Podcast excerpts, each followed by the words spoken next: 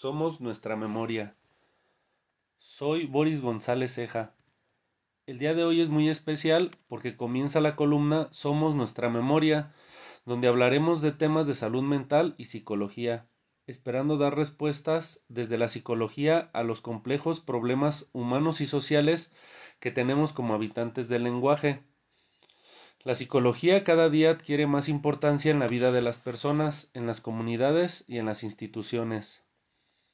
Como parte de las actividades cotidianas de las y los psicólogos, son una constante su compromiso en la organización entre pares, el estudio científico de los problemas anímicos y el análisis de los casos que atienden. Como parte de las actividades de organización de los psicólogos, nació la Asociación Mexicana de Psicología y Desarrollo Comunitario en mayo de 2013, que desgraciadamente tuvo su origen a partir de una tragedia, la desaparición forzada del familiar de un psicólogo.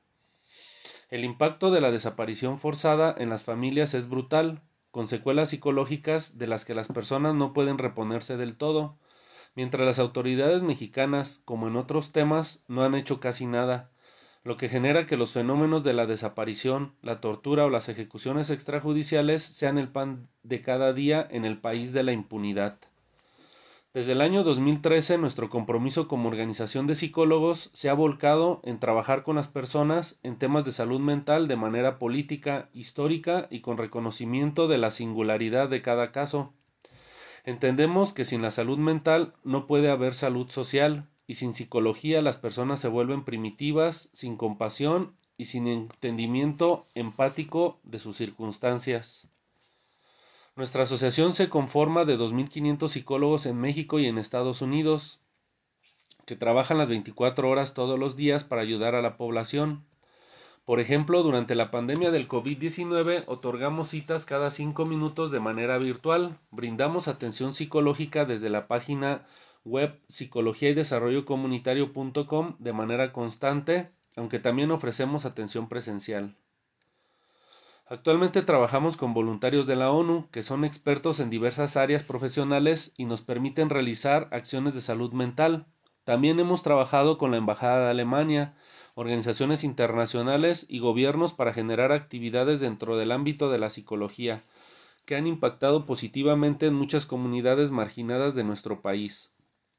Además, Compañías de renombre internacional como Google y Microsoft nos otorgan diversas donaciones, ya que confían en nosotros y en el poder de la psicología para generar un cambio social que favorezca el desarrollo de la población vulnerable como las niñas, las mujeres, los niños, personas migrantes o con discapacidad. En este año 2022 atendimos a más de 10.000 personas, considerando que la nueva realidad pospandemia ha generado una nueva ola de depresión y ansiedad que se expresa en las diversas violencias que padece la población, con niveles históricos de suicidio, donde México sobresale a nivel internacional con cerca de 10.000 personas que se suicidan cada año, superando países como España, donde se suicidan 4.000 personas. Es necesario entender que el suicidio es producto de un sufrimiento insoportable y también que el suicidio es 100% prevenible. Mi trabajo como psicólogo es coordinar la operación de la Asociación Mexicana de Psicología y Desarrollo Comunitario, con comunicación directa con psicólogos en todo el país que atienden todos los problemas de salud mental, desde todas las áreas de la psicología con peritajes, proyectos especiales, atención clínica y capacitación profesional. Tenemos el pulso de la salud mental de todas las comunidades mexicanas, ya que nuestros profesionales de la salud mental brindan atención en idiomas indígenas como maya, purépecha o o en francés, alemán o inglés. Y atendemos también casos complicados de psicología con niños, adolescentes, adultos y personas de la tercera edad.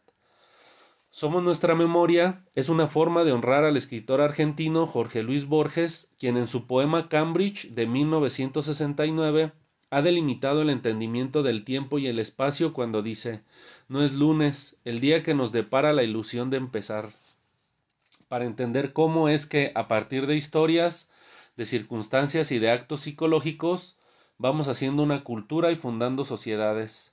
Somos nuestra memoria, somos ese quimérico museo de formas inconstantes, ese montón de, espejos rotos. Desde Somos Nuestra Memoria tocaremos los temas de trastornos de alimentación, psicopatología, diferencia entre psicología y psiquiatría, conflictos intergeneracionales, depresión, obsesión, los primeros vínculos de los humanos, crianza positiva y su importancia afectiva, intervención de la psicología en el ámbito legal, normalización de la ansiedad, la adolescencia como un despertar de primavera, cómo detectar una enfermedad mental para identificar y no autorrecetar en problemas de salud mental, sexualidad, deseo, entre otros. Se trata de un espacio abierto al público, a quienes agradecemos que manden sus preguntas y comentarios de salud mental al correo borisgceja.gmail.com o por Twitter borisgc. Agradezco el apoyo y colaboración de las colegas psicólogas y psicólogos que nos comparten información y datos para esta columna de psicología. Hasta la próxima, que un instante es más diverso que el mar. Muy buenas tardes, amable auditorio de esta estación de radio XEANT, La Voz de las Huastecas. Nos da muchísimo gusto continuar con ustedes en este espacio de la programación. Y bueno, pues en esta ocasión tenemos una entrevista con el psicólogo Boris González Ceja, y que nos va a hablar acerca de, del trabajo que se realiza contra la violencia de género. Así que pues bienvenido psicólogo a este espacio de eh, radio que tenemos en esta hora de la tarde. Muchas gracias Jesús, buenas tardes a todas y a todos.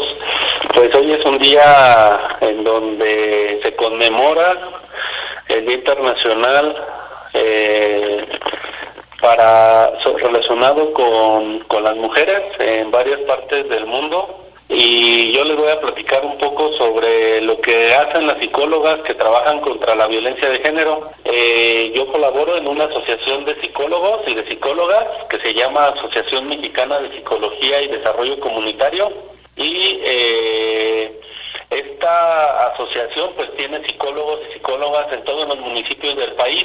Tenemos psicólogos que hablan y psicólogas que hablan idiomas indígenas y que les pueden atender también en español y en otros idiomas también. En Estados Unidos, por ejemplo, atendemos en inglés y tenemos atención las 24 horas todos los días.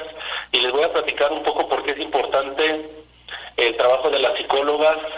Eh, diversas investigaciones han demostrado que la psicología eh, tiene eficacia para la prevención y la erradicación de la violencia contra la mujer en todos los espacios en la asociación donde colaboramos, las psicólogas demuestran todos los días un compromiso muy fuerte con la sostenibilidad de la salud mental y con otras mujeres. En conjunto trabajamos todos los días por el Objetivo de Desarrollo Sostenible que le llaman ODS número 3 de la ONU sobre salud mental con la participación y compromiso de voluntarias de la ONU que colaboran en la asociación ellas siempre están eh, colaborando y aportando soluciones. Eh, quiero compartirles que han montado durante la pandemia un consultorio virtual para atender a mujeres que sufren de violencia y donde pueden recibir atención en su teléfono celular y en su computadora. También eh, brindan atención psicológica a empresas y a gobiernos y a las comunidades donde, donde nos lo solicitan. Nuestro compromiso con la sostenibilidad se rige bajo el principio de asegurar las necesidades del presente, es decir, buscamos atender problemas actuales, siempre sin comprometer las necesidades de las generaciones futuras. Siempre hay que tener presente esas enseñanzas de las comunidades indígenas, donde aprendemos a no comprometer las necesidades de las generaciones futuras y consideramos la salud mental como un derecho humano de las personas y sin renunciar a la protección del ambiente, al crecimiento económico y al desarrollo comunitario y al desarrollo de las personas. Como asociación trabajamos con psicólogas para atender lo cognitivo, los comportamientos y los hábitos de vida en las instituciones y en el hogar para cambiar su propósito hacia una economía no lineal e inclusiva que tenga en cuenta lo mental, lo social y lo ambiental, evidenciando los abusos que se cometen para erradicar su aparición.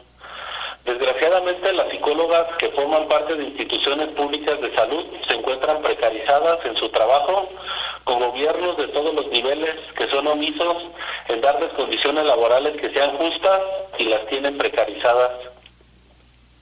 Dichas instancias de gobierno, en especial la Secretaría de Salud, generan un outsourcing camuflajado, camuflado, invisible, que requiere evidenciarse por el bien de la sociedad. Pero hace falta, hace falta la participación de las psicólogas para dar cuenta de ese problema social, porque hasta el día de hoy la hipocresía de los gobernantes viene ganando. Ahí es importante que las psicólogas se acerquen a nosotros para que unidos podamos trabajar para solucionar este problema, ya que el INSABI no lo ha solucionado. En ese sentido, pues pueden participar eh, escribiéndonos en nuestra página web, que se las comento de una vez, se llama psicología y desarrollo comunitario.com y ahí nos pueden escribir, ahí hay un, hay un chat y un WhatsApp para que puedan escribirnos y podamos unirnos en esta lucha los aportes que hemos logrado en temas de sostenibilidad desde la psicología tienen que ver con el acompañamiento psicosocial que le damos a las mujeres todos los días para mejorar las condiciones de vida de ellas y sus familias, atendiendo problemas de psicología tan variados que van desde consumos compulsivos de alimentos, por ejemplo, o de sustancias, hasta violencia, depresión, ansiedad, adicciones, alcoholismo, estrés, crianza positiva y acción política, desaparición forzada o tortura, entre otros. El papel de las mujeres en nuestra organización es muy importante, ya que el 90% de nuestras psicólogas y voluntarias son mujeres y el 95% de nuestro comité directivo es liderado por psicólogas mujeres. Además de que atendemos más del 80% de nuestros pacientes que son niñas, adolescentes y mujeres adultas. Atendemos también a mujeres de la tercera edad y eso nos da mucho gusto. Las iniciativas de responsabilidad social que se relacionan con las mujeres y que se destacan en nuestra organización son de investigación en salud mental, con procesos de publicaciones y edición de libros pensados con y para mujeres la aplicación de fondos de forma transparente para la difusión de actividades de salud mental y la inversión en educación social de cuidado psicológico y autocuidado. También realizamos atención virtual en diversos idiomas, tales como inglés, alemán, francés y diversos idiomas indígenas en todo el país. Tenemos psicólogos que hablan maya, purépecha, náhuatl, etcétera con nuestros equipos de psicólogas clínicas que atienden las 24 horas todos los días. El papel de las psicólogas mujeres en la organización del futuro será, como lo es ya para algunas mujeres, de liderazgo público, esperando que no repitan los errores que los políticos de hoy generan en las comunidades, con poblaciones enteras en la pobreza por las decisiones unilaterales con que se administran públicamente sus comunidades. Deseamos que el liderazgo de las mujeres impacte positivamente las organizaciones del futuro en nuestras comunidades, como ha sido en varias experiencias, incluyendo la nuestra. Los retos de las psicólogas relacionados a la igualdad de género radican en gestionar recursos para mejorar las atenciones que tenemos para niñas y adolescentes, además de brindar apoyo psicológico a mujeres que lo requieren por su situación económica ya que por la circunstancia en la que se encuentran requieren asistencia profesional en salud mental y nos buscan para salir de sus crisis y de su circunstancia. Para eso contamos contigo y también puedes apoyar donando en nuestra página web. Como les dije, es psicología y desarrollo. Con esas donaciones nosotros brindamos atenciones psicológicas gratuitas a personas que lo requieran. Algo que es muy importante es que existen varias causas y algunas cuestiones que son por el azar. En el caso de lo que nosotros vemos como parte de las causas, es que las asociaciones de pacientes en todo el país nos comparten que la depresión y el suicidio se ha disparado por la falta de políticas públicas donde la corrupción en salud sigue siendo el pan de cada día la realidad supera las declaraciones de los funcionarios de gobierno.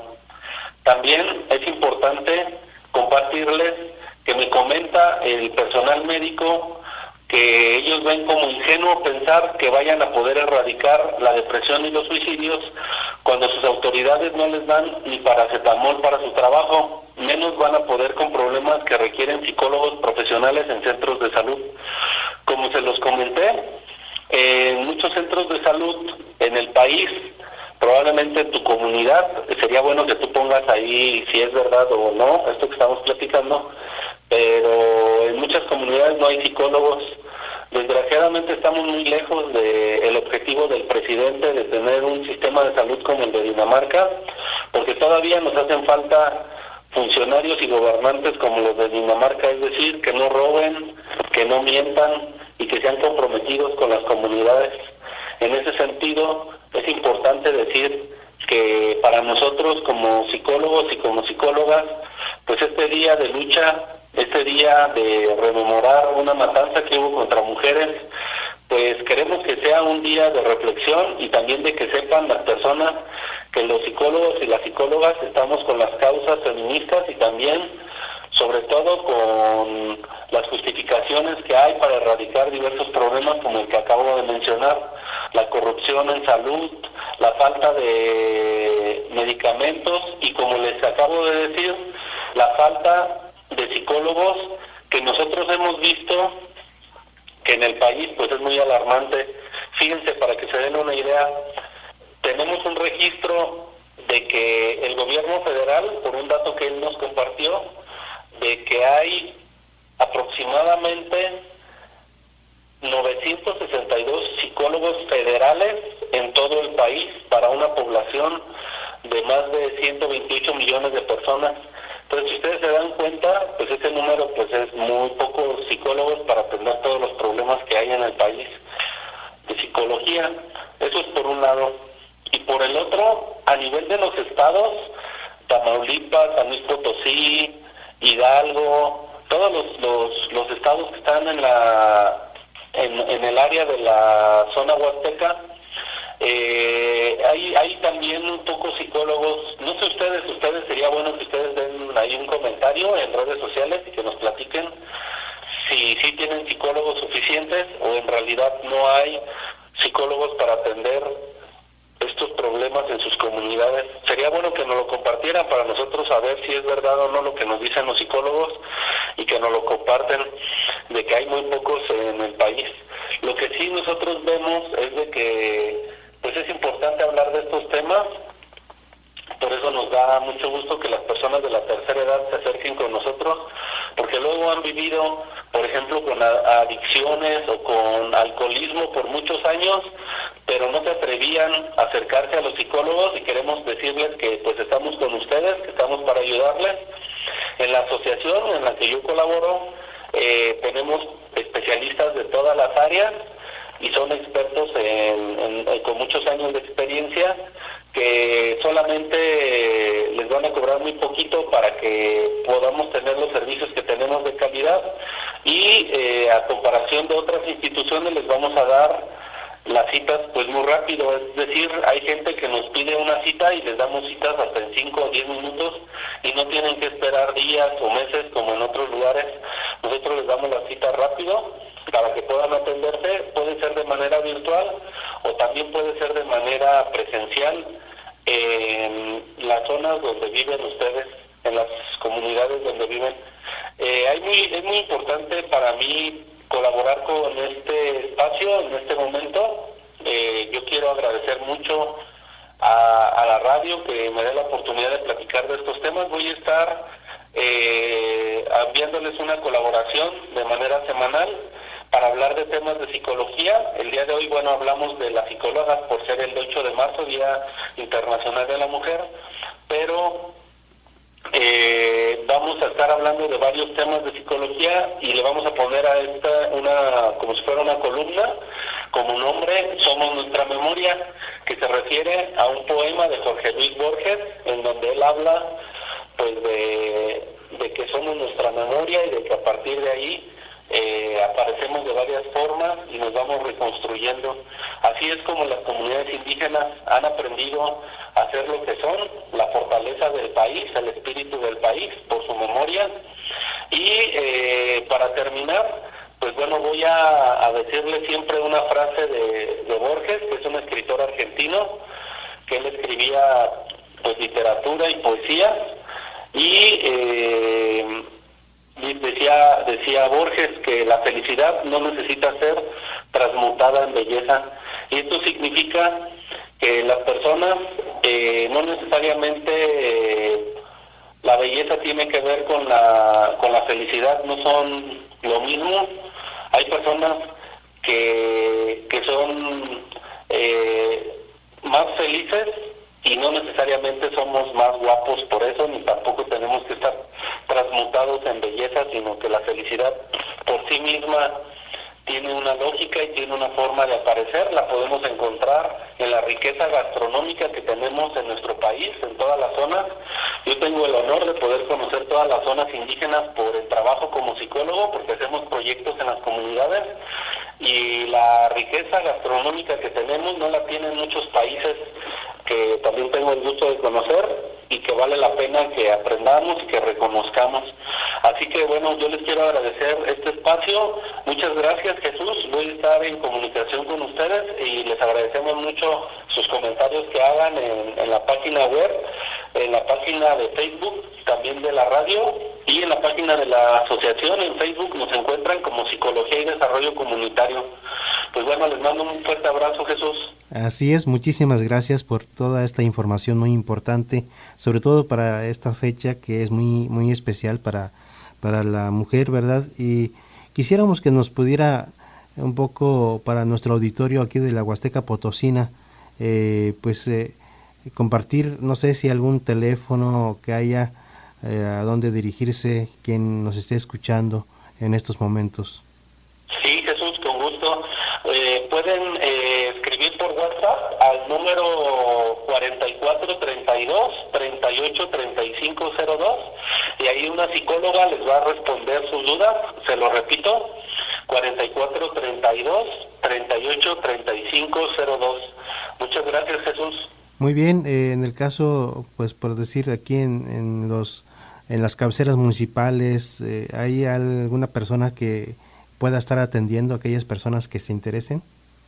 Sí, claro. Eh, solamente mandan un WhatsApp y con gusto les vamos a estar atendiendo de manera presencial en las cabeceras municipales y de manera virtual en cualquier parte de, de donde estén viviendo. Lo pueden hacer en su celular. Eh, ahí lo podemos hacer eh, las 24 horas todos los días, Jesús. Muy bien, bueno, pues agradecemos a usted por esta disponibilidad y por tan importante información que nos ha proporcionado el día de hoy, ¿verdad? Y sabemos que pues hay muchos problemas de salud mental y que pues mucha gente, como usted comenta, pues para atenderse en las instituciones públicas, pues sí es muy tardado, ¿verdad? Y como usted comenta que para eh, con, con ustedes, bueno, pues es una asociación civil que están en todo el país y que pues atienden, ¿verdad?, de manera más, más rápida. Así es, Jesús, y estamos para servirles a todas las personas. Manden sus preguntas y con gusto les vamos a responder.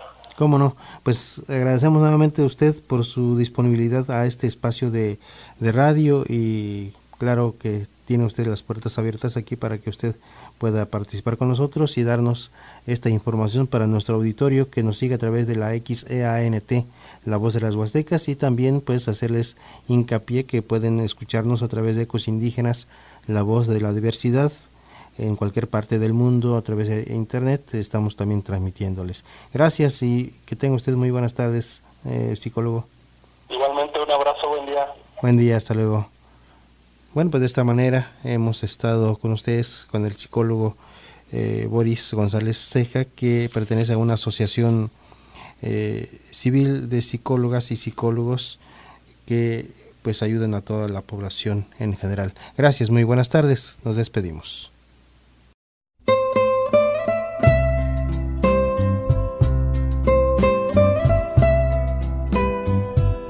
Somos Nuestra Memoria es un espacio radiofónico de reflexión sobre salud mental y psicología.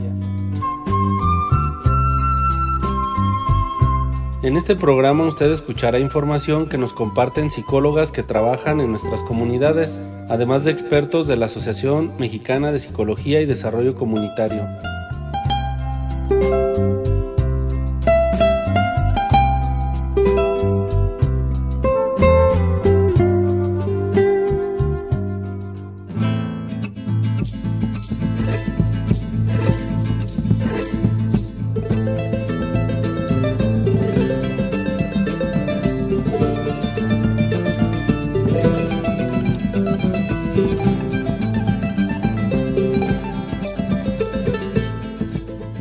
Hola, ¿qué tal? Soy el psicólogo Boris González, les saludo con mucho gusto este día y les invito a que se queden con nosotros a partir de este momento, aquí damos inicio.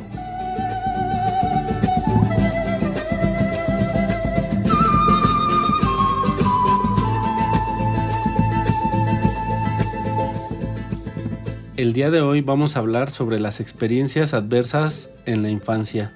La poderosa influencia que tienen las relaciones de los padres con sus hijos forma su personalidad, que se traduce en historias de amor, odio o saber. Las experiencias infantiles adversas se refieren a eventos violentos, generalmente traumáticos, y que dejan un profundo daño, potencialmente duradero, que muchas veces se traduce como estrés tóxico. Muchos niños logran reponerse de las experiencias adversas en la infancia con el acompañamiento de sus familiares, pero otros se hunden en el comportamiento antisocial o de la criminalidad.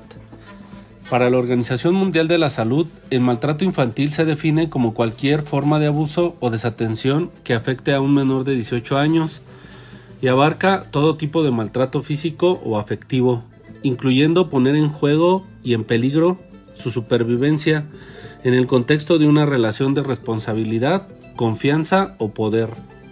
Ese maltrato tiene efectos a largo plazo y forma la personalidad de millones de personas. La vida de muchas personas en nuestras comunidades se encuentra marcada por situaciones de abandono paterno, divorcios, encarcelamientos, traumas y muerte, formando un campo de destrucción donde se les va la vida, pero otras personas logran reponerse y hacer un proyecto de vida positivo con todo y la adversidad. ¿Por qué las experiencias adversas en la infancia no tienen igual futuro para unas personas o para otras? Un libro sobre el tema es el que la pediatra Burke escribió en 2021 y se llama El Pozo Más Profundo, sanar los efectos a largo plazo de las experiencias infantiles adversas. La autora nos comparte que al tener un hermano desaparecido se genera un estrés tóxico y un, y un drama que tienen vilo a las personas por el golpe emocional de la desaparición de un familiar. Para ella, con el estudio de la personalidad se puede entender la capacidad de actuar del trauma y la adversidad, que modelan la identidad de las personas, sobre todo por las repercusiones que se tiene en el desarrollo de la misma personalidad y sus efectos tóxicos a largo plazo. Son diversos los padecimientos médicos ligados a las experiencias adversas en la infancia, donde el trastorno de estrés postraumático, por ejemplo, se enquista en la vida y personalidad atascado en la repetición. Obesidad, el alcoholismo y enfermedades crónicas degenerativas. La investigación psicológica que actualmente desarrollamos es fundamental para dar luz sobre esta correlación entre el estrés tóxico y las experiencias adversas en la infancia, sobre todo por sus efectos inconscientes en la vida cotidiana de las personas. También hay una relación directa entre las experiencias adversas en la infancia y las enfermedades autoinmunitarias, por ejemplo la esclerosis múltiple o las neurológicas como el Parkinson. También están relacionadas las ACE con las enfermedades endocrinas, por ejemplo el hipotiroidismo, así como enfermedades hormonales como la diabetes, todo por la exposición a algo concreto, haber vivido la adversidad en la niñez. El estrés tóxico infantil consiste en cambios a largo plazo en el cerebro y en el cuerpo, por la ausencia de un cuidador amortiguador, lo que puede considerarse innovador para entender los procesos de salud y enfermedad desde la ciencia psicológica con esta perspectiva. Para vivir en plenitud es importante que los adultos sanen los daños que sufrieron durante la infancia. De lo contrario, se continuará con el círculo vicioso de la violencia, el sufrimiento y el dolor. ¿Quieres saber si tienes un trauma infantil como adulto? Para que puedas tener un indicador de tu puntuación de las experiencias adversas en la infancia de manera anónima y con un resultado inmediato, te invito a contestar un test que encontrarás en la página web Psicología, en la página de Facebook, perdón, Psicología y Desarrollo Comunitario, que es gratuito y confidencial. Te vuelvo a repetir la página, es Facebook Psicología y Desarrollo Comunitario y ahí aparece como test hace experiencias adversas en la infancia y vas a poder tener una puntuación Es un cuestionario que puedes contestar en un minuto, es muy rápido.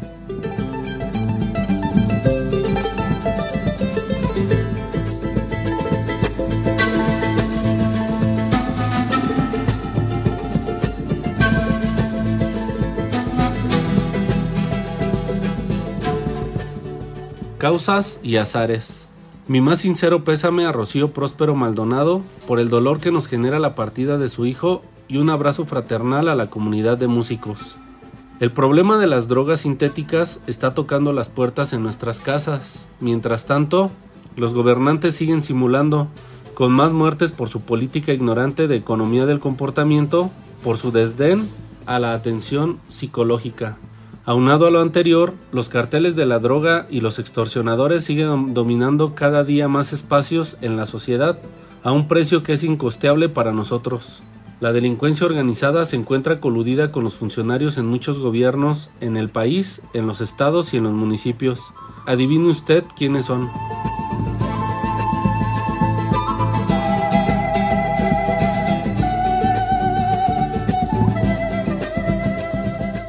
Por último, muchas de las enfermedades que padecemos podrían prevenirse con una adecuada atención a la salud mental, estableciendo políticas de atención a la población como una inversión que a la larga podría traerles grandes ahorros por la prevención de las enfermedades. Hasta el día de hoy hay muchas ocurrencias y fotos de sus directivos.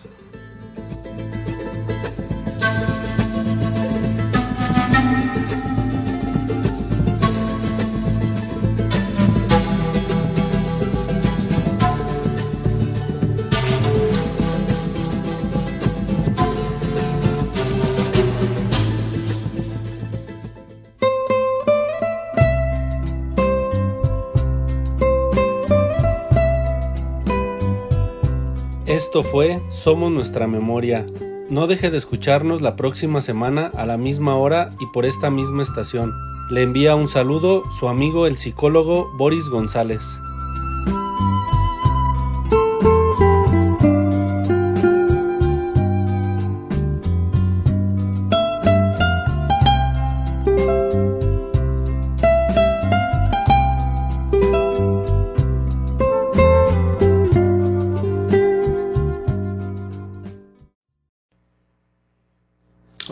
Tardes, ¿cómo están? Les saluda su amigo Boris González Ceja. El día de hoy en Somos Nuestra Memoria vamos a hablar sobre las masculinidades indígenas. El problema de los abusos casi siempre está ligado a temas de psicología y en el caso de los hombres sufren y reproducen distintos abusos escondidos sobre su sexualidad, generados muchas veces por otros que les hacen daño en los que son temas en los que se les dificulta dar luz. Las masculinidades son otro tema donde el malestar está presente en la vida de los seres humanos, generando procesos que hacen que se estanquen por años o que puedan avanzar hacia la plenitud.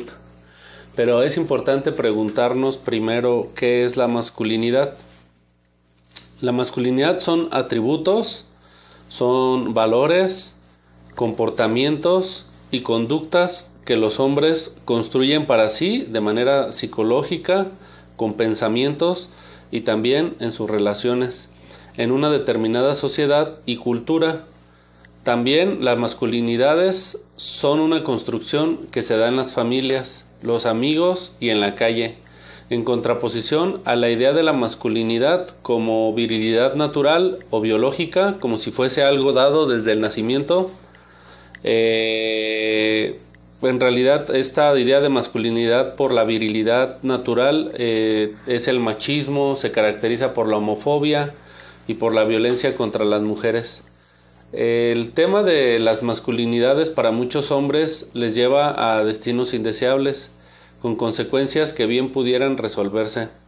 En las zonas urbanas, mestizas e indígenas, la masculinidad se vive de una manera diferenciada, sobre todo por la cobija que permite las normas indígenas o por la desprotección que significa el individualismo de las ciudades. En todos lados acontecen procesos de sexuación, que es de lo que les voy a hablar. Importante es notar que no existe lo masculino en singular, sino que hay masculinidades en plural como marca de la diferencia.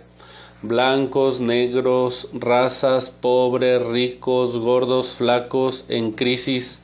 Los hombres siempre reinventándose con la política a cuestas y las masculinidades indígenas hablan de esas diferencias.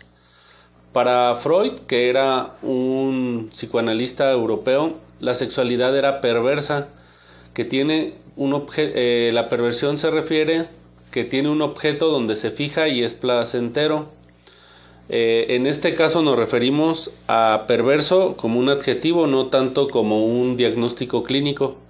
Y también que es polimorfa. La sexualidad aparece con múltiples formas cuando se expresa. Por lo que hablamos de un terreno complejo del que no se quiere saber por parte de muchos hombres. La masculinidad también es un proceso simbólico que nos permite diferenciar el sexo del género, en el que el sexo nos referimos como a una entidad anatómica y orgánica con la que nacemos. La diferencia entre los sexos que se marca con el lenguaje es el género. Aquí entra el andamiaje psicológico, todo el mundo simbólico, la historia, tanto de nosotros como de nuestras comunidades, y lo político con lo que asumimos una posición sobre la vida sexual y erótica. La masculinidad entra ahí como una construcción de identificación donde buscamos ser a imagen y semejanza de otros, por ejemplo, como padres, con amigos, con personajes públicos. Lo interesante de la vida psicológica es que un hombre puede parecer hombre en la calle y no serlo, y está bien. Así también Puede haber hombres afeminados y ser más hombres en su vida cotidiana que quien lo parece, por los cuidados, por la atención, por todo lo que hacen por el bien de la comunidad. Como puede suceder, las combinaciones son tantas que estas letras no alcanzarán para explicar las diferencias sexuales que los humanos viven todos los días con sus noches. Los imaginarios de ser hombre son tantos como tener hombre, tener dinero, tener mujeres, tener familia, donde el peso de lo que debe ser no soporta el estar en aprietos económicos. Para muchos hombres tener un problema económico pues les genera muchos conflictos existenciales. Hay muchas personas, muchos hombres que no desean tener una pareja y desean solo vivir eh, solos o acompañados de sus mascotas o o de sus pertenencias, de su celular. Pero en el caso de las masculinidades hay más. El problema radica en que para algunos la masculinidad significa abusos, autoritarismo y acaparar el poder a costa de otras personas y de otros hombres. ¿Qué pasa con la masculinidad en culturas donde la figura del padre se encuentra desdibujada y donde el concepto de, autoridad es un caos? Las suplencias en la vida humana son muchas, buscando objetos que permitan suplir la carencia, creyendo en la suerte, por ejemplo, o para otros la figura del influencer como orientadora. En las comunidades indígenas, las masculinidades se generan con las variaciones que menciono, pero con un fuerte componente de la vida comunitaria, que hace que se transmita su riqueza gastronómica, cultural y lingüística sin descuidar la sexualidad, aunque parezcan cosas diferentes. Algunos ejemplos de masculinidades saludables son no utilizar el poder para imponerse, que es algo de lo que adolecen muchos de nuestros líderes sociales, trabajar de manera equitativa tanto en el hogar como por la fuente de ingresos económicos, expresar emociones y compartir la promoción de los derechos. Como puede observarse, el tema de las masculinidades es un tema complejo que muchos hombres vivimos, sobre todo en la adolescencia y en la adultez. Eh, para muchos hombres de 20 a 30 años, el poder definir su masculinidad y qué es la masculinidad les genera muchos conflictos y es necesario para ello hablar del tema. Por eso hablamos en este espacio de las masculinidades indígenas como una posibilidad de vivir sin machismo, contra la violencia y generando procesos de autocuidado. Eso es muy importante. En México muchos hombres se descuidan no, no cuidan su salud, hay mucho alcoholismo en las comunidades y eso es importante mencionarlo. Es, también relevante decir que en la página web psicología y desarrollo comunitario.com las personas pueden buscar ayuda psicológica profesional donde se les atiende las 24 horas todos los días de manera virtual. Solamente se tiene que tener acceso a un celular o a una computadora para poder eh, hacer una videollamada y eh, se les da la atención a muy bajo costo y la ventaja es de que tienen siempre el servicio disponible, sobre todo para atender estos casos que les decía, mucha gente empieza a drogarse, pero porque tiene conflictos con su masculinidad, por decirlo como un ejemplo. Causas y azares. Muchas zonas de México se encuentran dominadas por el narcotráfico. Según autoridades militares y religiosas en el país y en Estados Unidos, con participación mafiosa hasta en los servicios públicos de salud, por lo que el daño de nuestros gobernantes a la historia reciente del país es irreversible. La corrupción en las instituciones que buscan impulsar el desarrollo de las mujeres tiene raptada su solución. Diversas secretarías de la mujer son agencias de colocación de dinero para sus amigos y allegados. No hay apertura de los concursos y desgraciadamente en este gobierno se ha visto todavía más eh, profundizada la corrupción en los concursos públicos para el desarrollo de proyectos, en este caso para el desarrollo de las mujeres, el fomento de masculinidades positivas y la erradicación de la violencia. Dice la secretaria de Educación de México que la violencia en las escuelas la atienden con fortalecimiento de los valores. Así de medieval es su pensamiento. Y al preguntarle a una reportera sobre la contratación de psicólogos para el sector educativo, para que haya psicólogos en las escuelas, dice la secretaria de Educación que en la SEP así trabajan en cada una de las escuelas. Así la ignorancia. Es importante entender que en México el tema de la violencia, las violencias social que se ve en las calles, en las peleas, eh, en la casa, tiene un trasfondo de la sexualidad de los hombres por el control, que están fuera de control y que no tienen un dominio sobre lo que está pasando en su vida. Hasta la próxima, que es mejor ser feliz y desdichado que no ser ninguna de las dos cosas.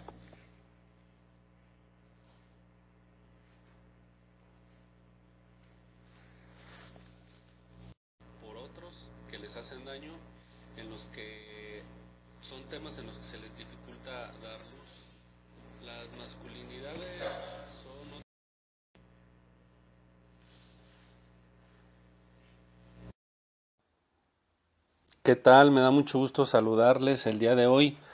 Pues vamos a hablar sobre migrantes y salud mental, que es un tema pues muy importante para las mexicanas y los mexicanos debido a que pues la migración es muy extendida en todo el país. Somos un país que migra mucho, que se mueve mucho. En Estados Unidos pues hay muchos mexicanos, pero también internamente hay mucho movimiento entre las personas en las ciudades. Eh, hay muchos comerciantes indígenas, comerciantes de las ciudades que van a otros, a otras poblaciones, a otras comunidades a trabajar. En el caso de la gente que va a Estados Unidos, el sueño americano para muchas familias es una realidad, sobre todo por salir de ciudades con gobiernos corruptos.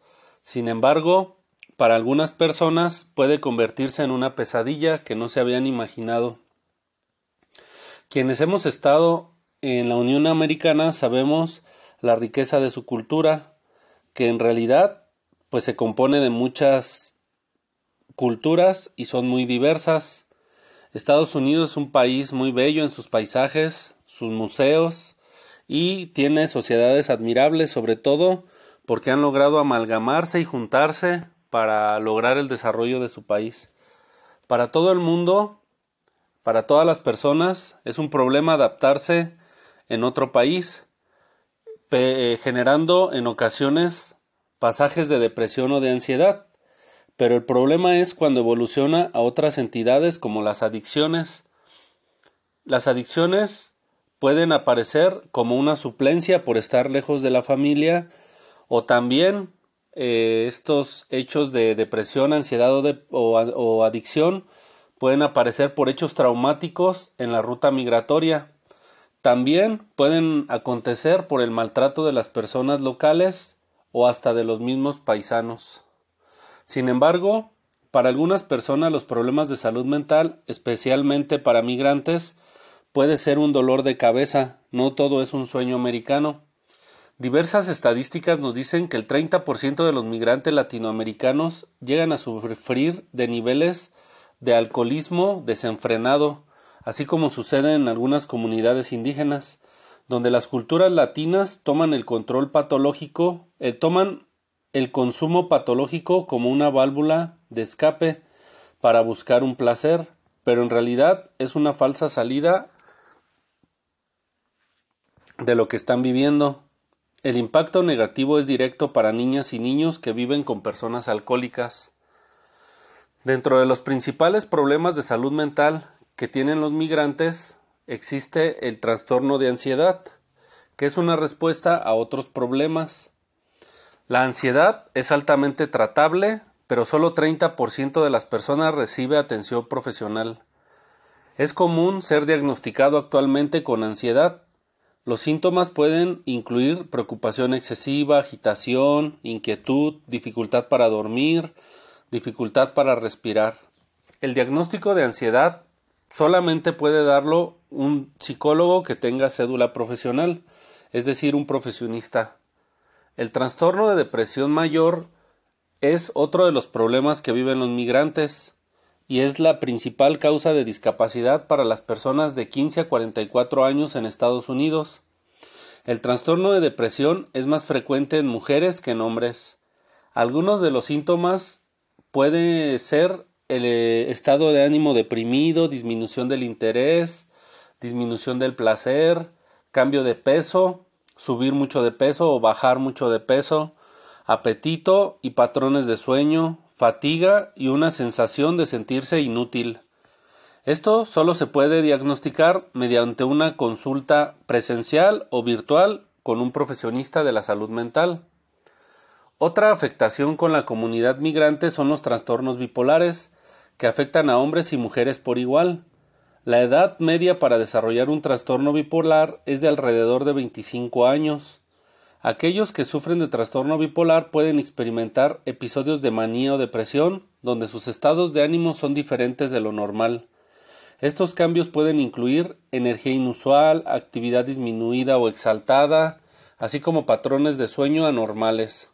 El diagnóstico de trastorno bipolar puede incluir un examen mental, una evaluación psicológica y un registro de su estado de ánimo por un periodo de tiempo. La esquizofrenia es otro problema que llega a afectar a los migrantes y sus familias, caracterizada por alucinaciones y delirios, generado por diversas causas, entre otras por traumas que no fueron atendidos, por abusos contra esa persona o por abusos generados por la misma persona que le generaron delirios o alucinaciones.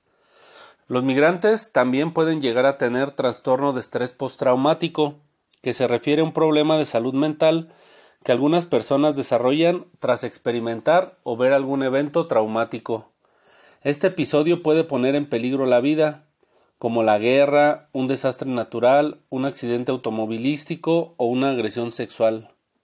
El suceso pudo acontecer hace muchos años y aparecer tiempo después, o mantener los síntomas por mucho tiempo, donde existen pacientes que atiendo actualmente y me comentan que han vivido con estrés tóxico por más de 50 años, lo cual me parece sorprendente que muchas personas se aguantan y viven con problemas y con trastornos y se sienten mal, pero no lo dicen. Hay muchos problemas que los migrantes viven actualmente. Para los problemas mencionados, por ejemplo, utilizamos el poder de las redes sociales para dar atención 24 horas todos los días en distintos idiomas, tanto indígenas como en inglés o en alemán, por ejemplo, en español, seguro.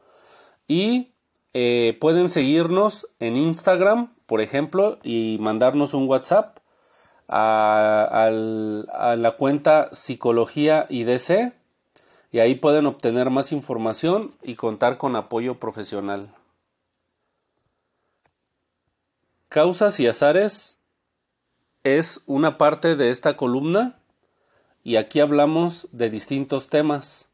Por ejemplo, la según, según la última evaluación que hemos realizado de los servicios de salud, hemos detectado abusos considerables en la asignación de espacios laborales, donde personas sin perfil profesional atienden en temas de salud mental, solo meten a las personas, las autoridades y los sindicatos por amistad o por compadrazgo, no porque sean personas capaces para atender en temas de psicología. Según el INEGI, más del 60% de la población en México se siente insegura, llegando hasta el 96% en ciudades como Fresnillo, Zacatecas, donde el narcotráfico ha dominado la escena pública y los abrazos no están dando resultados. Fresnillo es una ciudad, eh, bueno, en general Zacatecas es un estado que tiene muchos migrantes que viven en Estados Unidos. Al parecer es el estado que tiene más migrantes en Estados Unidos de México y estos problemas que están afectando a la gente que vive ahí, pues nos afecta a todos. El tráfico de influencias en los gobiernos locales y en el gobierno federal para las contrataciones públicas es tan extendido y normalizado, tanto que si le preguntas a cualquier proveedor que por qué no concursa para tener eh, trabajo y ser proveedor del gobierno federal o de los estados, dice que es obvio. ¿Qué le están heredando a sus hijos en su comunidad? Este es un problema que nos, para nosotros es delicado, sobre todo porque parece ser que la corrupción no se ha acabado como dice el presidente, sino desgraciadamente se ha profundizado en algunos aspectos. Y es alarmante debido a que nosotros casi todos buscamos que el momento que se elige a una autoridad existan cambios reales, cambios radicales y cambios que se sientan y se perciban en este caso, en el tema de la salud, no existe ese cambio y al contrario, sigue el desabasto, no hay psicólogos, los pocos psicólogos que hay trabajando no tienen la contratación adecuada, los, los consideran como eventuales. Y eso es una afrenta y ese es un problema sobre todo porque eh, muchas, muchos de los psicólogos van a trabajar y sacan el trabajo normal, como todos los profesionales, pero les pagan como si fueran de cuarta. Y bueno, con esto me despido. Hasta la próxima. Que los actos de los hombres no merecen ni el fuego ni el cielo. Así como decía mi querido Jorge Luis Borges, los hombres somos falibles y no es necesario ni santificarnos ni tampoco sacrificarnos en términos de eh, hacernos como endemoniados y vivir mal, sino al contrario, saber que somos falibles, que cometemos muchos errores y les deseo que tengan muy bonito día.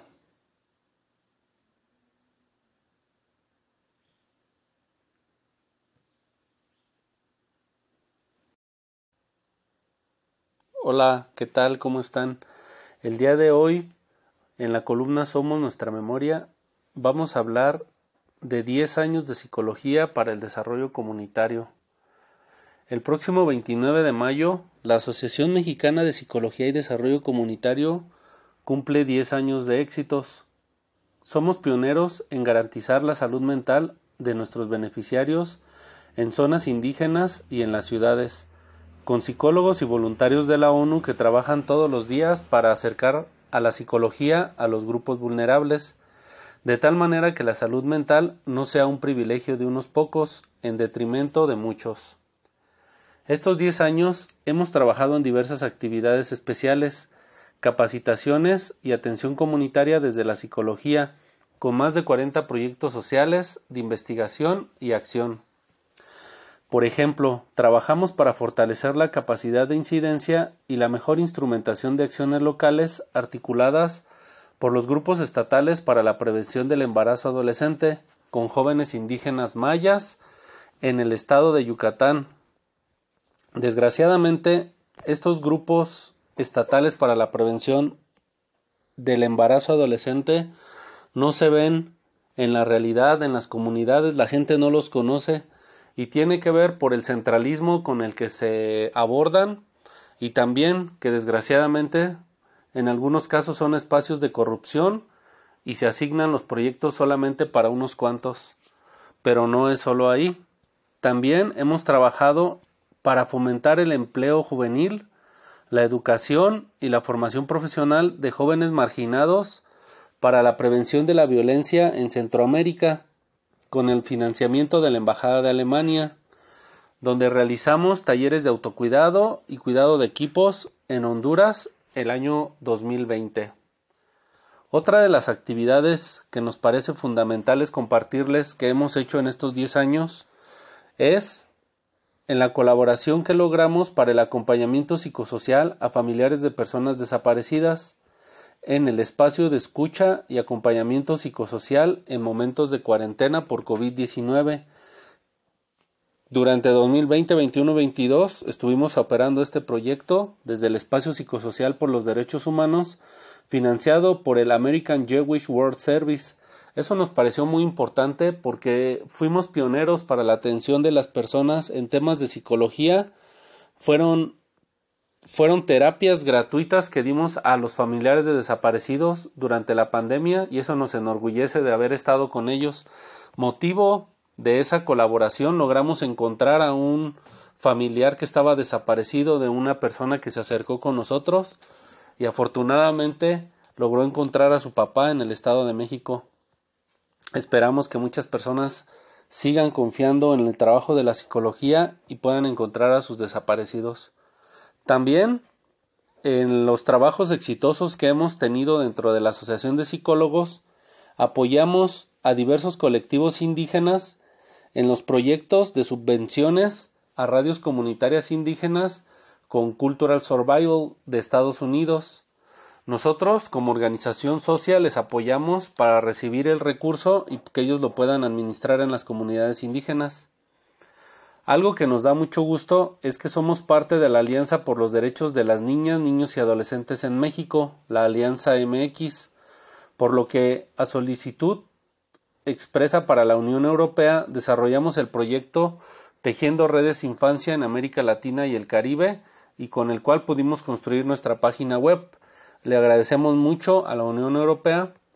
También colaboramos con otras organizaciones como Redesim, a los cuales es la Red Mexicana de Cooperación Internacional y con los cuales desarrollamos actividades en conjunto y estamos muy agradecidos por el apoyo que nos dan. En congruencia con nuestra responsabilidad social, Participamos en la investigación, coordinación y diseño de la propuesta de ley de crianza positiva y buen trato para el Estado de Zacatecas, así como en la ley de desaparición forzada de personas, desaparición cometida por particulares y sistema de búsqueda de personas para el Estado de Michoacán.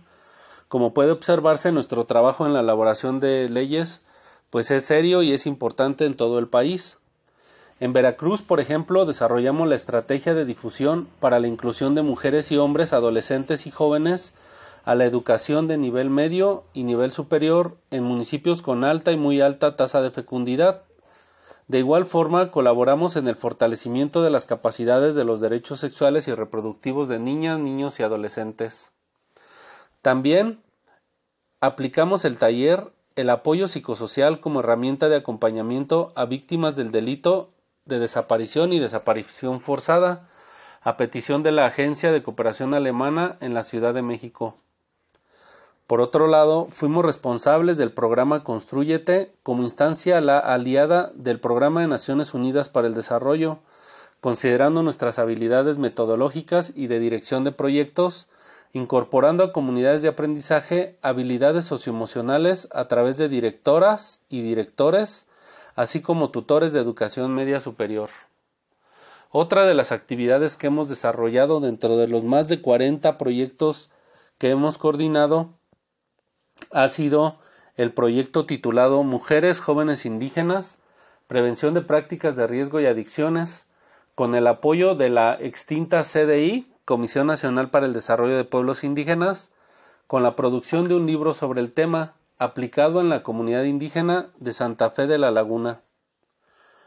Ganamos, entre varias asociaciones de Latinoamérica y el Caribe, la beca del Project, Management for Results eh, del BID, del Banco Interamericano de Desarrollo, a través de fortalecer para fortalecer las capacidades de gestión de proyectos en la región de América Latina y el Caribe como psicólogos.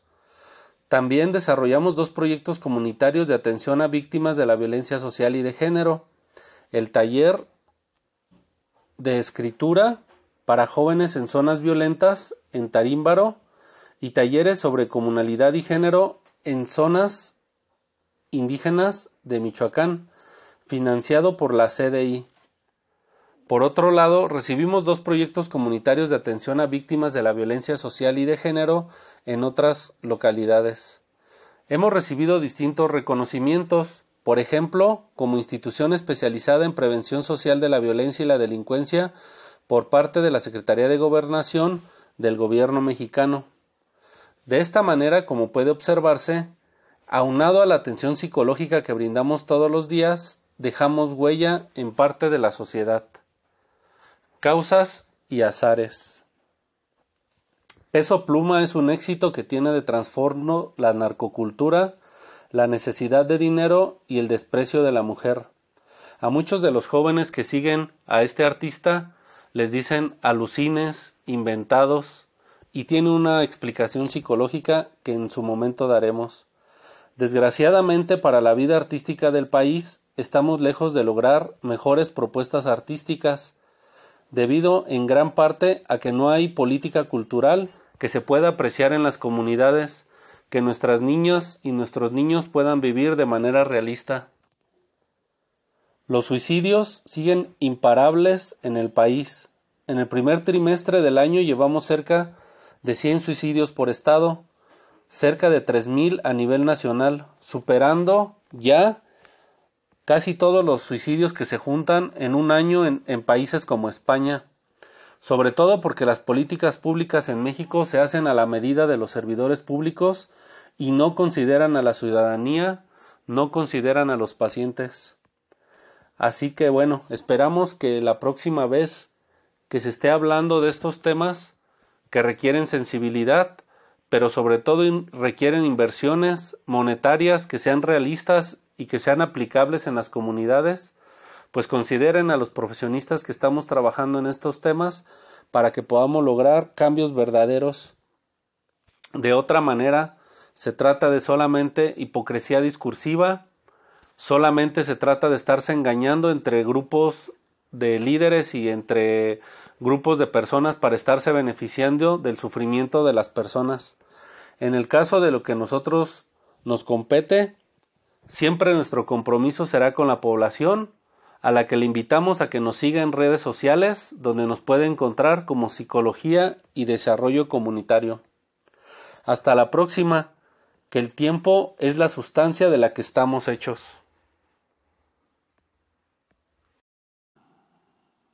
Hola, ¿qué tal? Espero que estén muy bien. Bienvenidos de nuevo a su columna Somos nuestra memoria. El día de hoy voy a hablar sobre las y los niños en el Día del Niño. Para Diana, una niña de nueve años, la felicidad huele a taquitos. Para Luis, la palabra felicidad es sinónimo de videojuegos. Ana piensa en por qué los adultos son tan difíciles y el mayor deseo de Beto es tener un dinosaurio.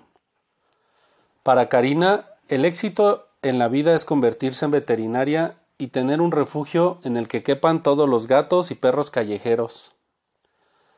Pero para Andrés, el sueño más grande es que él y su familia puedan comer tres veces en un solo día y poder convertirse en policía, ya que así acabaría con los abusadores. A sus cuatro años de vida ya conoce lo que es la maldad. A otras tantas niñas les fue cortada la inocencia al convertirse en madres a sus diez años.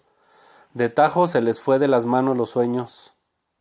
Celebrar el Día del Niño debería de ser un motivo de alegría para todas y todos, pero la realidad en el país dista mucho de ello, ya que desgraciadamente a la niñez no se le escucha. Los adultos, cada vez más ensimismados con sus problemas y las tecnologías de la información a cuestas, Muchas veces, pueden, muchas veces hacen caso omiso a las necesidades de la niñez. De la obligación del Estado mexicano ante la niñez ni hablar, ya que únicamente utilizan a ese sector poblacional para posar en alguna foto que convenza a la ciudadanía de sus buenas intenciones. Miles de niños carecen de salud mental por falta de expertos que los atiendan. Por ejemplo, las víctimas indirectas de las violencias, como los familiares de desaparecidos, no tienen atención pertinente y de calidad. En nuestra experiencia, consideramos urgente que las y los diputados cuenten con una ley de crianza positiva y buen trato en cada estado, sobre todo porque el Estado mexicano está obligado a garantizar las condiciones mínimas de subsistencia psicológica de las y los niños, de la mano de los padres y las madres de familia, lo que no se observa hasta el día de hoy. Proponemos, por ejemplo, que a partir de esta ley se oriente a los tutores de manera obligatoria sobre la necesidad de una crianza amorosa, con disciplina respetuosa, dejando de lado su orgullo para que se hagan cargo sin violencia de los menores de edad. El interés superior de la niñez urge verse reflejado en la vida de los niños. Según datos del Censo de Población y Vivienda del INEGI en el año 2020, la edad de personas que se suicidan disminuye año con año, afectando más a nuestros niños. Las adicciones llegan cada día más fácil a menores de edad. La violencia les afecta con más crudeza cada vez. Más de 409 mil personas de 9 a 14 años, perdón, de 0 a 14 años en México tienen algún problema o condición mental discapacitante. De estos, más de 244 mil son hombres y más de 164 mil son mujeres. Cientos de miles de niñas y niños no están afiliados a ninguna institución que les brinde servicios de salud, careciendo de atención profesional de la psicología para darles, para darles seguimiento a problemas frecuentes que les afectarán a lo largo de su vida. Es cada vez más común la medicalización de la niñez, lo cual resulta una salida fácil de parte de los padres para mantener a los infantes tranquilos, sin solucionar los problemas de fondo, que es la falta de amor familiar, atención psicológica profesional y cuidado de sus padres. Según la encuesta nacional de trabajo infantil, que se llama ENTI, de 2019 del INEGI, la tasa del trabajo infantil en México se ubica en 11.5%, ubicando a Oaxaca, Puebla, Chiapas y Michoacán como los estados más desiguales laboralmente hablando para la niñez mexicana. La tasa nacional de ocupación peligrosa es del 6.6%, con Oaxaca, Puebla y Michoacán en los deshonrosos primeros tres lugares con trabajadores infantiles en espacios peligrosos. Es ahí en donde se tendrían que observar los esfuerzos de los sistemas DIF a nivel nacional y en cada estado. Es ahí en donde se requieren políticas públicas. Es ese sector el que no debe seguir en el olvido, no solo con propaganda pagada para las esposas y parejas de los gobernadores del DIF en turno. La niñez es sinónimo de imaginación, de alegría, de vida. Desde la Asociación Mexicana de Psicología y Desarrollo Comunitario celebramos su existencia. Trabajamos todos los días las 24 horas con niñas y niños de manera virtual y presencial, generando mejoras en su vida. Nos llama mucho la atención que durante la pandemia de 2020 a la fecha cada día más menores de edad nos buscan para que para recibir atención psicológica en todos los estados del país y en Estados Unidos. Hemos recibido comunicaciones de niños pequeños de 7 años que nos piden atención psicológica porque su mamá o su papá están en problemas de suicidio, de adicciones, de drogas. Nosotros les brindamos la atención, esperamos que los adultos nos apoyen y nos acompañen para lograr cada día mejores resultados para la atención de la niñez. Pueden conocer más de nuestros proyectos en la página web Psicología y Desarrollo Comunitario. Deseamos que los niños sigan soñando, tal como sueña Mariana, a quien le gustaría un mundo en el que hubiera puros niños, aunque al pensarlo dos veces, confiesa que sin duda extrañaría mucho a sus papás. Causas y azares. Cuando hicimos la propuesta de ley de crianza positiva y buen trato para el estado de Zacatecas, la pandemia nos llegó y no pudimos culminar el excelente trabajo que hicimos con Almagloria Dávila Luébano. Esperamos que los actuales diputados hagan algo por su gente, porque la realidad de la violencia les llegó más rápido de lo que les advertimos. Los problemas de la violencia en las escuelas hablan de la deteriorada noción de autoridad que se tiene por las personas actualmente, fomentada por las omisiones que se generan por los funcionarios actuales. Más de 3 millones de niños de 3 a 14 años no asisten a la escuela en México, como muestra y botón del tratamiento que se está dando a la deserción escolar. De esto y más vamos a capacitar a los profesores y autoridades en breve si se dejan. Para eso vamos a diseñar un programa de capacitación virtual que consta de cuatro sesiones muy breves, en donde vamos a hablar de problemas psicológicos frecuentes para que ellos puedan detectar esos problemas y los puedan canalizar con los psicólogos que les podemos atender. Nosotros contamos con psicólogos educativos que son especialistas en psicología en las escuelas y que todos los días nos brindan atención y nos dan información de cómo es el clima escolar para nosotros poder diseñar estrategias a la medida de cada municipio. Eso es muy importante porque de alguna manera nos permite generar propuestas de políticas públicas para que los funcionarios, sobre todo los que están interesados realmente en, cambiar las condiciones de vida de sus niños y de sus niñas, puedan lograr cambios profesionales, informados y científicos. Así que bueno, esperamos que este Día del Niño la estén pasando lindo con, con sus hijos. No olviden que ustedes fueron niños. Piensen qué es lo que a ustedes les gustaba cuando eran niñas o niños y traten de buscar espacios seguros debido a que el país se encuentra en una situación lamentable, deteriorada. Los, los, criminales nos han ganado los espacios en la calle y la gente prefiere quedarse en su casa antes de salir. En las noches la gente ya no quiere circular por las carreteras porque nos da miedo. Y eso pues es un retroceso muy grave. Aunque las autoridades digan lo contrario, desgraciadamente los delincuentes les están quitando los espacios a nuestros niños. Así que bueno, nos vemos hasta la próxima, que las tiranías fomentan la estupidez.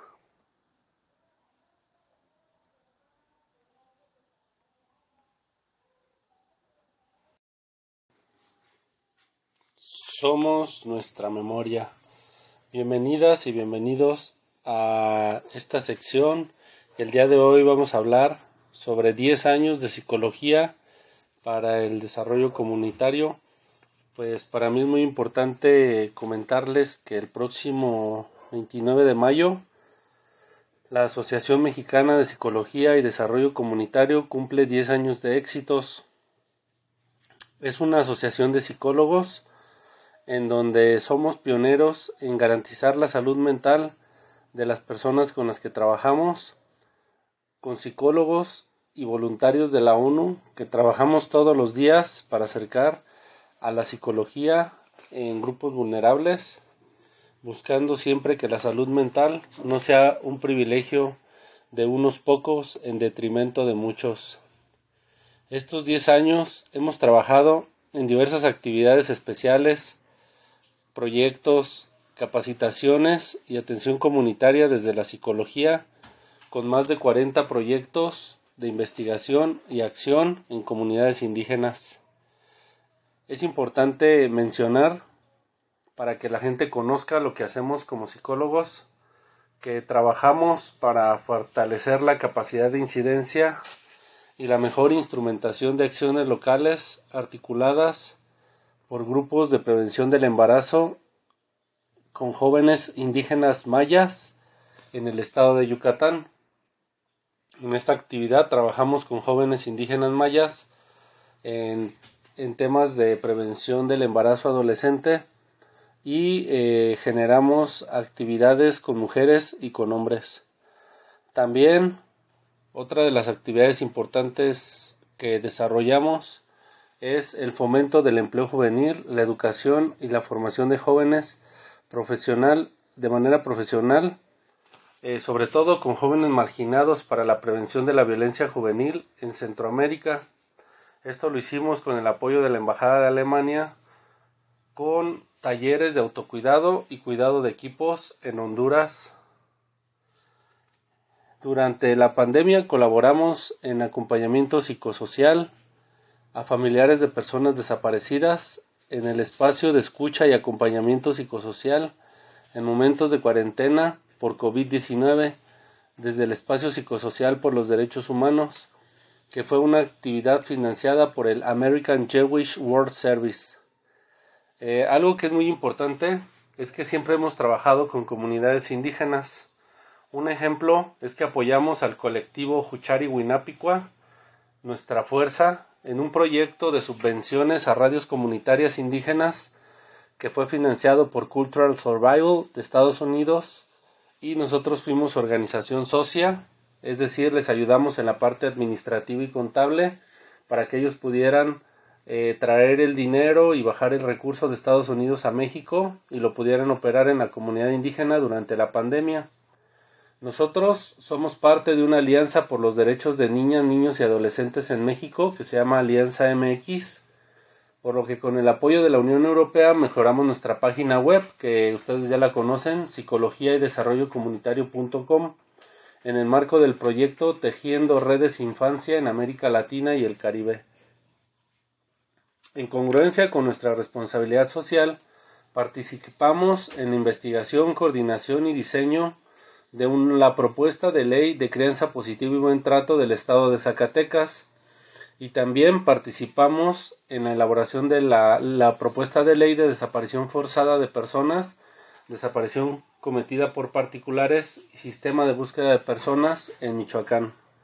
En Veracruz desarrollamos una estrategia de difusión para la inclusión de mujeres y hombres adolescentes y jóvenes a la educación en nivel medio y superior en municipios con alta y muy alta fecundidad. También Colaboramos para el fortalecimiento de las capacidades de derechos sexuales y reproductivos de niñas, niños y adolescentes.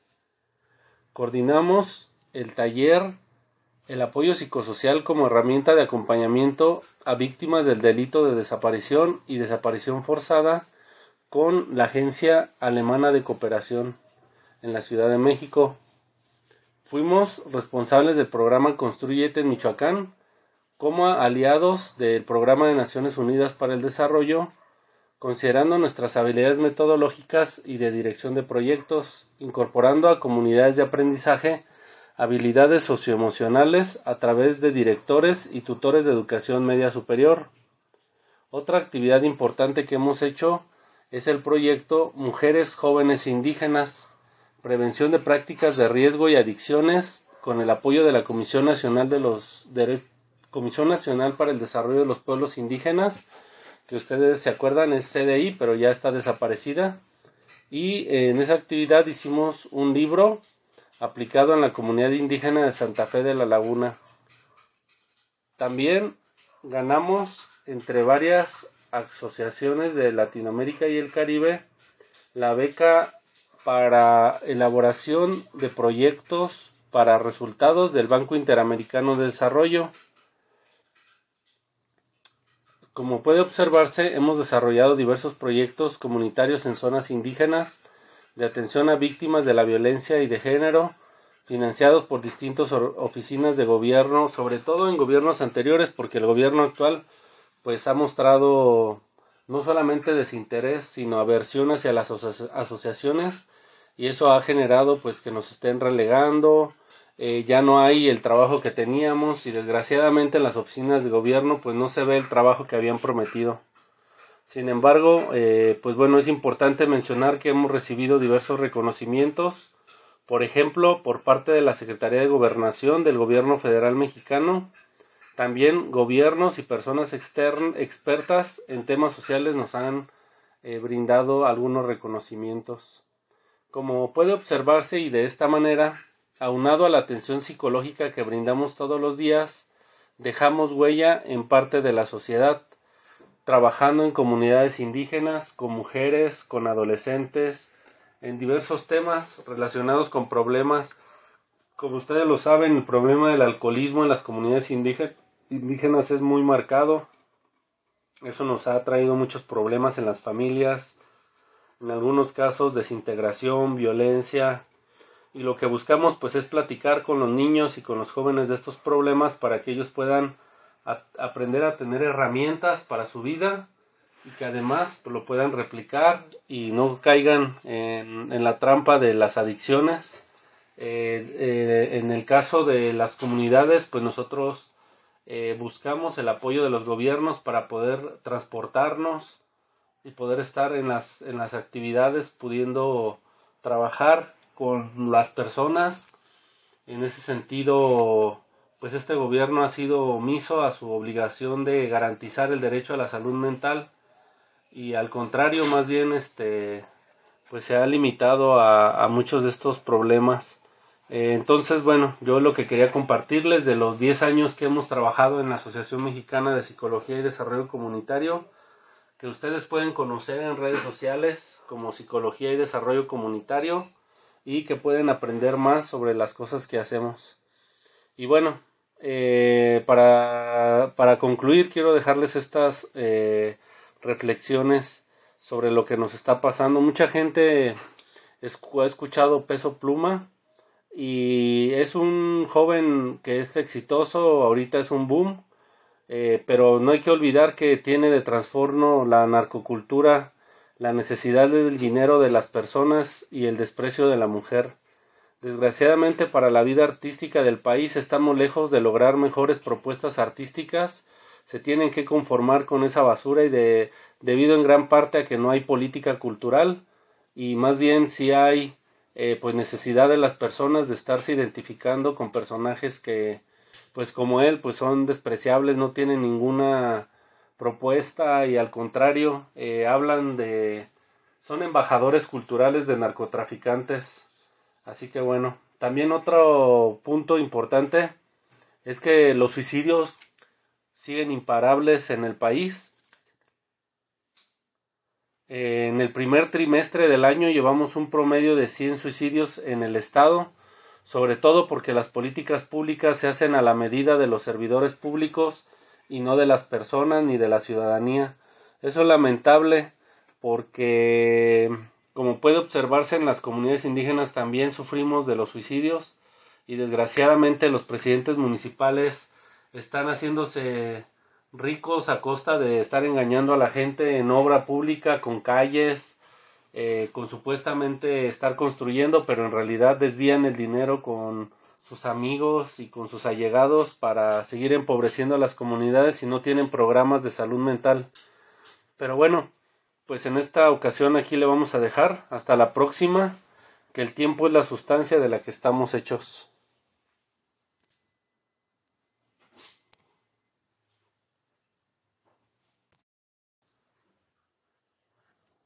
Somos nuestra memoria. Buenas tardes. El día de hoy vamos a hablar sobre ansiedad y depresión, padecimientos que pueden revertirse. Soy el psicólogo Boris González Ceja y me da mucho gusto recibirlas y recibirlos. Pues recientemente festejamos el Día de la Madre. Todos festejamos a las mujeres que nos trajeron al mundo, pero pocos se detuvieron se detuvieron a pensar en la salud mental y emocional de las madres. Otros se preocuparon por el regalo para darle, pero solo algunos pensaron en cómo se siente en sus afectos la mamá, qué le duele en su corazón y qué se puede hacer por eso como familia. En mi caso, yo sí tuve una plática con mi mamá en su día, en el Día de la Madre. Busqué fue que fuera una charla sincera, directa y abierta con distintos temas que son complicados para nosotros y hablé con mi señora madre, a quien le abrazo también con mis letras y le deseo que su corazón siga como siempre vibrando para las personas que le amamos. Sobre todo también es importante cuidar a las mamás. Eh, los procesos de las madres irradian el destino de las demás personas. como pocas personas. En, la nueva crisis de salud que se avecina después de COVID-19 es la pandemia de salud mental que se observa en la violencia en las calles y en las casas. Eh, a nivel personal se vive como ansiedad o depresión y también se puede vivir la ansiedad y la depresión juntas en cientos de miles de personas en el país.